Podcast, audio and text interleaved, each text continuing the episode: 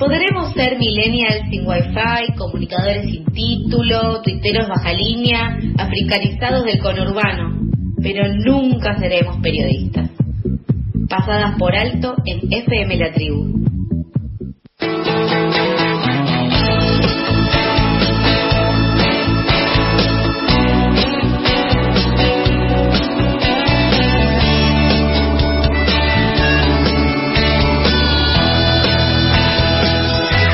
Bloque de Pasadas por Alto y ya le damos la bienvenida a nuestra queridísima Daniela Méndez. Hola Dani, ¿cómo estás?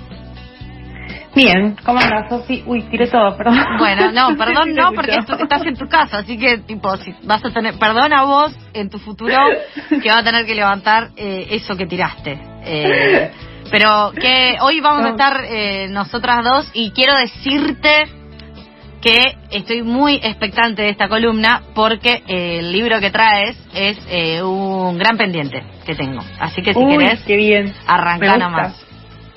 Dale. Eh, pero igual antes, ¿leíste algo el fin de semana? Eh, empecé a leer un cuarto propio de Virginia Woolf. ¿De Virginia Woolf? ¿Lo dije bien? Sí. ¿Lo recomendaste vos? Sí, sí, sí. O sea, con meses de, de tardanza, pero arranqué. Y me gustó porque ¿Te está gustando? Yo no lo recomendé porque yo no lo leí. ¿Y, de dónde lo saqué? Ah, bueno, entonces lo saqué de otra recomendación, no importa. Puede ser. Pero eh, después te lo la tengo pendiente a Ulf. Ya, ya le voy a ¿A mí? porque aparte ahora se editó una con comentarios, ¿no? ¿Eso estás leyendo o una? No, es uno bien chiquito, que es lo único que me puedo permitir ahora, porque bueno, un poco siguiendo con el, la nota que acabamos de tener de desconexión digital, yo medio en ese tema vengo medio mal. Entonces, eh, cuando no estoy con el chupete de Instagram, digo, bueno, tengo que leer algo, pero no puedo arrancar una novela inmensa porque sé que no lo voy a cumplir. Entonces arranqué con este que es breve y que si vos me decís, bueno, ¿y de qué se trata? Muy bien no te puedo decir, pero hay como, es que creo que son como unas conversaciones, como unas, bueno, nada, como, habitarse, verbos por el estilo. Pero eh, había arrancado con Wolf eh, leyendo las olas y medio que me fui a dormir. Me aburrió bastante. Entonces ahora estoy dándole otra oportunidad. Tiene como, es medio como compleja. Yo quise leer Orlando eh, pero no, no pude tampoco. Como que la dejé ahí. Vieron que son momentos. Después en algún momento lo enganchás y te encanta y te vuelve la cabeza, pero hay momentos en los que estás como para algo más. Sí, y, también, tanto. Sí, y también me pasa de dejar los libros por la mitad, ponele, y después volverlos y retomarlos desde ahí como apelando a, a, una capacidad de memoria impresionante, pero como decir, bueno, esto lo dejo acá, pero yo lo voy a seguir en algún momento y bueno, y así tengo en mi biblioteca eh, todos los libros marcados hasta la mitad o arrancados y que después nunca los terminé. ¿Vos eh, leíste este fin de semana súper extremo largo? Estoy releyendo una gran novela que voy a hacer ya su respectiva columna, que es ah. Nuestra parte de noche de Mariana Enríquez. Bien.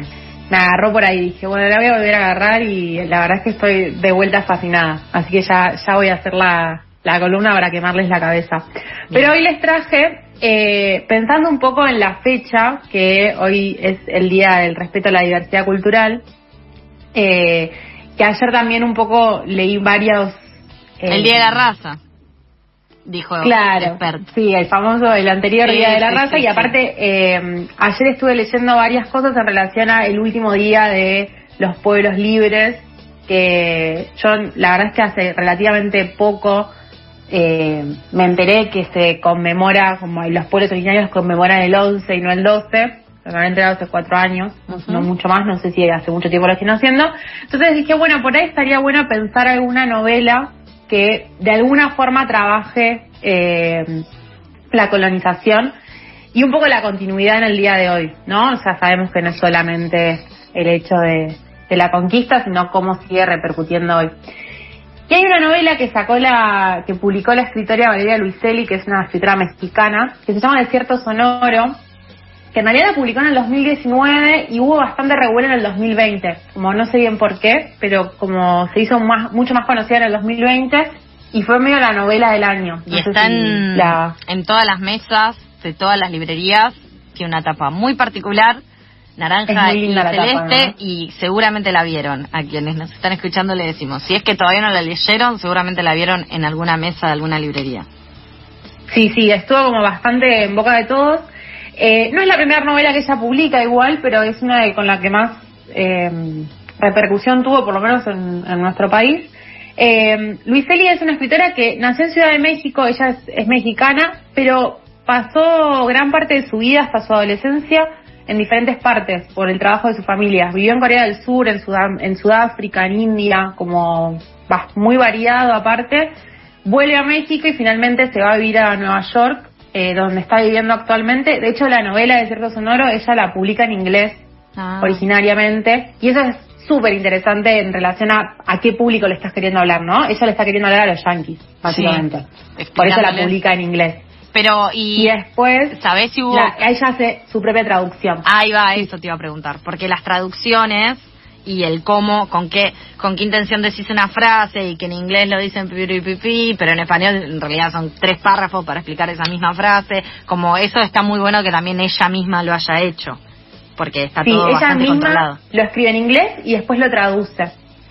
Eh, nada, y es interesante, hay un montón de escritores latinoamericanos que de quizá terminan o exiliados o se van a vivir a Estados Unidos por diferentes motivos y muchas veces escriben en inglés, sobre todo cuando van a trabajar temas como esta novela, que tiene que ver con eh, la continuidad de la violencia hacia los pueblos originarios, pensando también en todo el movimiento migratorio que quiere entrar a Estados Unidos por México, sobre todo las infancias eh, y cómo son deportados, ¿no? Y todas las violencias que tienen que sufrir para ingresar a, a Estados Unidos, ¿no? La hostilidad que hay ahí.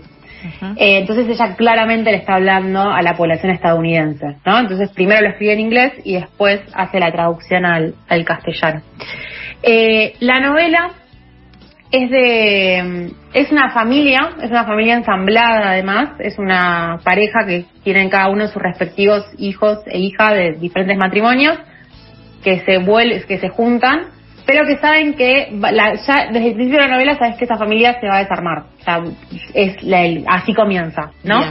Eh, son dos documentalistas sonoros, que aparte yo no sabía que esa profesión existía, pero es que básicamente documentan los sonidos, los distintos sonidos, para documentales, para películas, ¿no? Para investigaciones.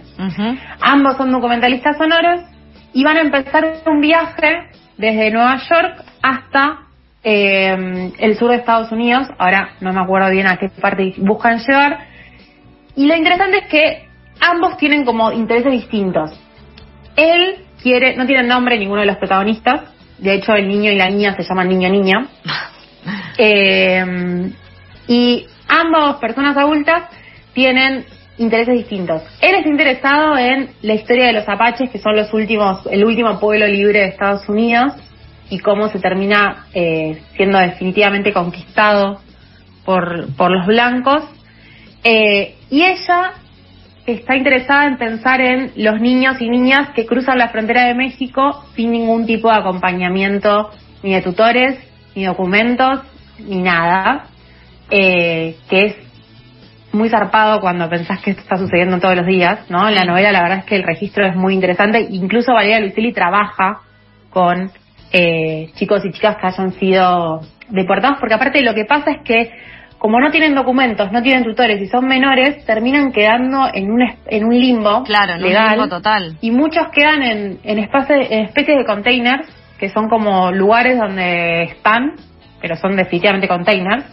Eh, como a la mitad del, del camino recorrido también, porque no es que los va a ir a buscar alguien, porque están yendo a buscar un futuro o algo así. Me, me parece muy loco que eh, igual en cierto punto colonizaciones, ¿no? Como y, las ganas de eh, imponerse de este Estado eh, por sobre pueblos originarios en un, en un sentido y las ganas de pertenecer a ese Estado por quienes buscan un futuro mejor, porque al final de cuentas eh, eh, no hay, no sé si hay algo que describa más eh, ir a buscar un futuro que niños mudándose y pasando, caminando una frontera para caer en algún, en, otro lugar y, desarrollarse ahí. Eh, es como, como eso es niño, es futuro caminando, digamos, un, niño, una niña eh, haciendo ese cruzo. Y después, eh, qué buen trabajo, ¿no? Vivir de documentar eh, sonidos. Creo que me da la oreja, pero buen trabajo. Tiene como momentos, la novela si bien narra todas estas situaciones que son sumamente violentas, tiene un tono distinto para poder contarlas. No es que se queda en el morbo, digamos, si bien es muy fuerte lo que está contando, la escritura de Luiselli tiene como es muy poética en su escritura, ¿no? De la misma forma que habla de estos sonidos que van documentando, bueno, también va a hablar de estas historias, este cruce entre la historia de los apaches y la historia de, los migrantes. Eh, y lo interesante es que atrás del auto, mientras que ellos van a ir viajando, ¿no? Es, es como si fuese una especie de road movie. O sea, la historia es un viaje. Eh, atrás, el niño y la niña, ¿no? Van a estar escuchando ambas historias y en, en la cabeza de ellos se va a ir mezclando, ¿no? Como para tratar de darle un sentido a ambas, ellos relacionan la historia de los apaches con la historia de los migrantes, que en un punto es la continuidad de la violencia, ¿no? Como no es, no es una violencia que haya terminado, sino que continúa permanentemente. Eh, así que el trabajo que hace es muy bueno. Yo traje para que escuchemos un cortito de una entrevista que le hace Gabriela Borrelli eh, a María Luiselli en el año pasado. En, Vieron que hubo un tiempo que hubo un ciclo del CCK en casa, del Centro Cultural Kirchner. Sí. Bueno, hubo una serie de entrevistas, la entrevistan a ella y hay una partecita que estaría bueno poder escucharla que me parece interesante. La escuchamos. ¿No? Ese desierto tiene que ver con la actualidad de los migrantes, pero también tiene que ver eh, con el pasado indígena que conviven ahí en ese mismo territorio y son los niños de la, de la novela lo que los, que los que pueden hacer ese clic. Sí, hacen esa juxtaposición.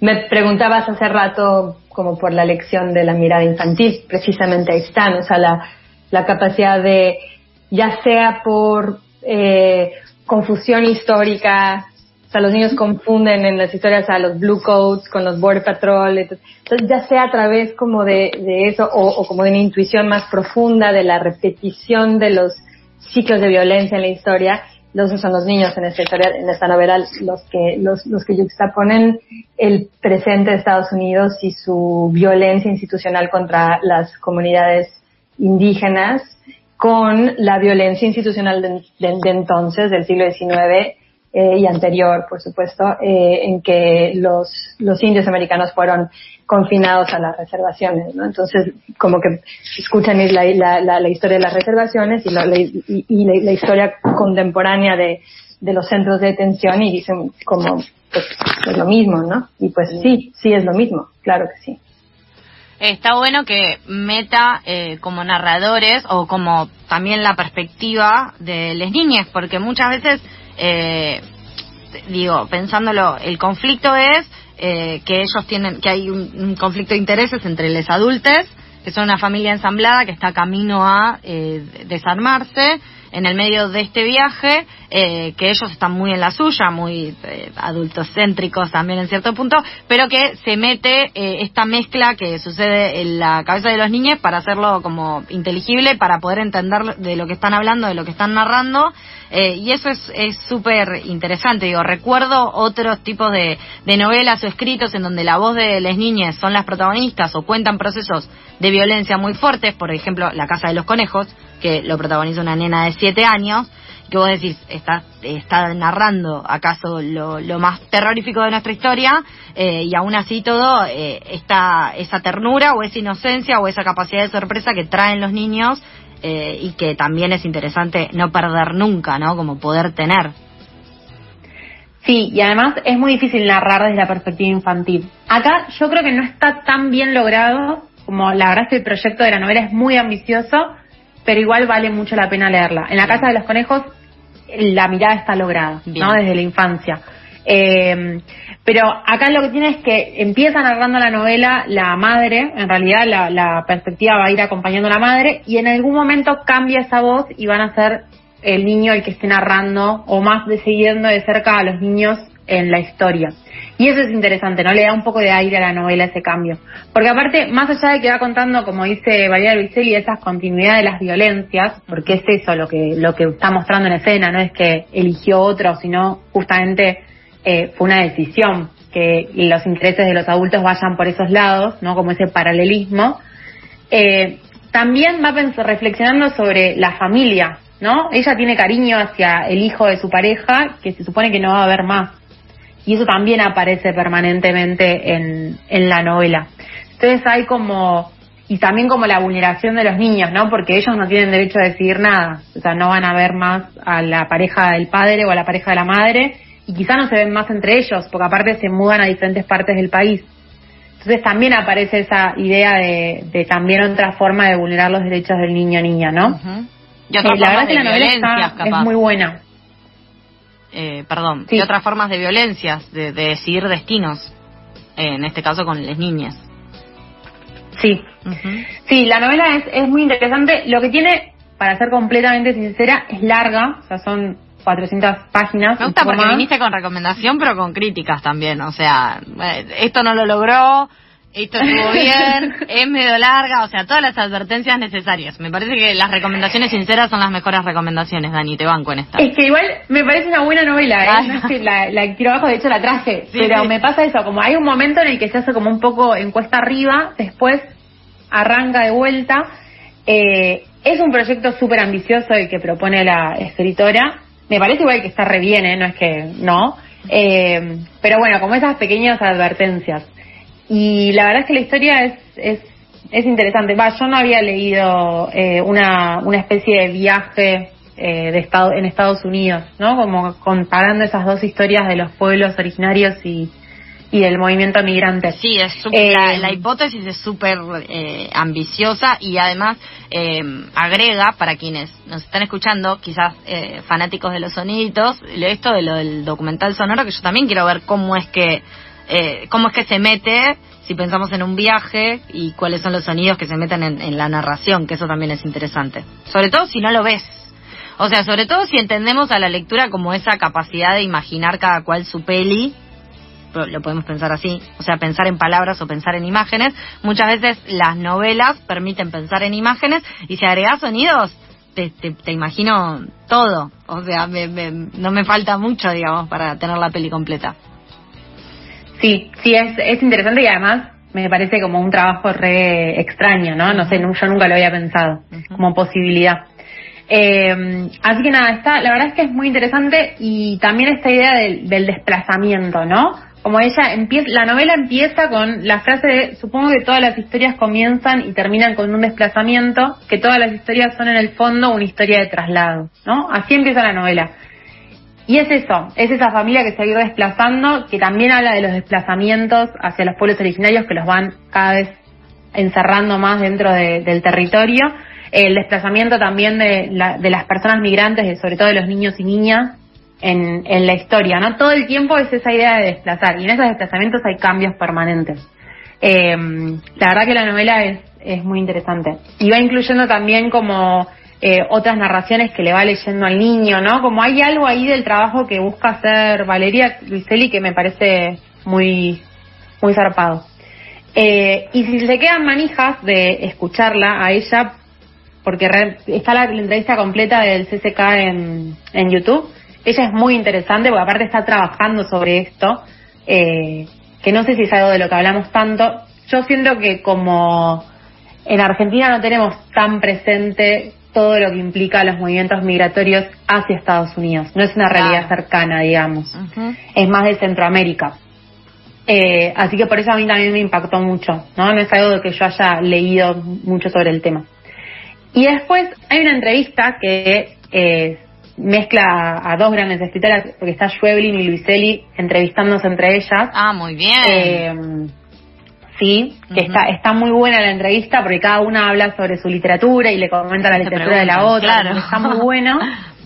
Eh, y además ambas escriben por fuera de sus países, porque Schweblin escribe desde Berlín y Luiselli escribe desde Estados Unidos, y ambas hablan sobre cómo eh, alejarse de alguna manera las ayudó a entender un montón de otras cosas y mirarlo desde otra perspectiva.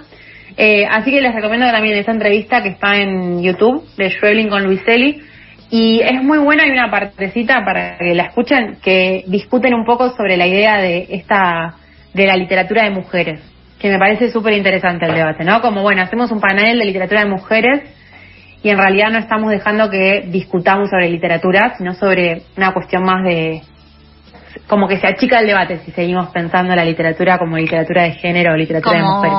que yo coincido igual. Eh, atomizada, ¿no? Como, bueno, esto lo dejamos acá, antes eran los libros rosas, los leías en la cocina y ahora, bueno, nosotras mujeres hablamos de cosas de mujeres entre nosotras y nos escribimos entre nosotras. ¿No? Claro, bueno, ellas critican esa idea, como, bueno, los tópicos de literatura de género, los no, no, no hay tópicos, como que se puede hablar de cualquier cosa.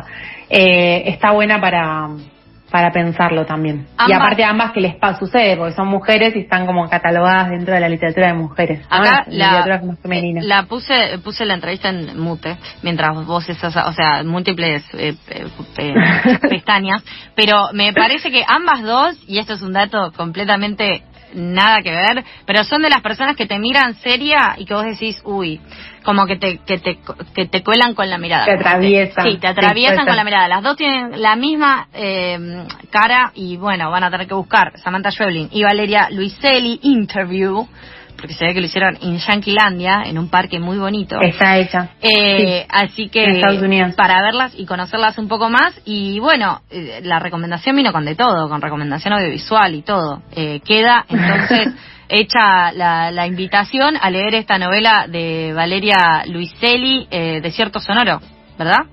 Desierto sonoro. Sí. Bien. Y les recuerdo que el, creo que esta semana, si no me equivoco, el viernes, el 15 viernes, Idea. sale Distancia de Rescate en Netflix. Es verdad. Así que Ah, la, podemos la hablar próxima hablamos de 15 la, de la película. Sí, sí, yo creo que sí que nos lo merecemos. ¿Es eh, serie? No, es película estrena en Netflix. No, película. En Netflix y en el cine va a estrenarse también. No Bueno. sé en cuáles, pero va a estar en algunos cines. Tenemos una cita, Dani, entonces. Nos vemos para ir a ver a, a Dolores Fonsi y después tenemos que comentar acá eh, todas y cada una de las escenas.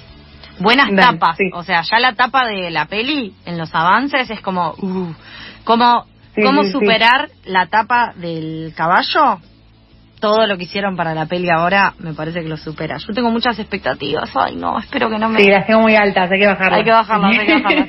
Bueno, eh, manija, libros, eh, películas y recomendaciones con Dani Méndez, como siempre, en dónde están los libros. Eh, dentro de 15 días volvemos a charlar, Dani. Beso grande.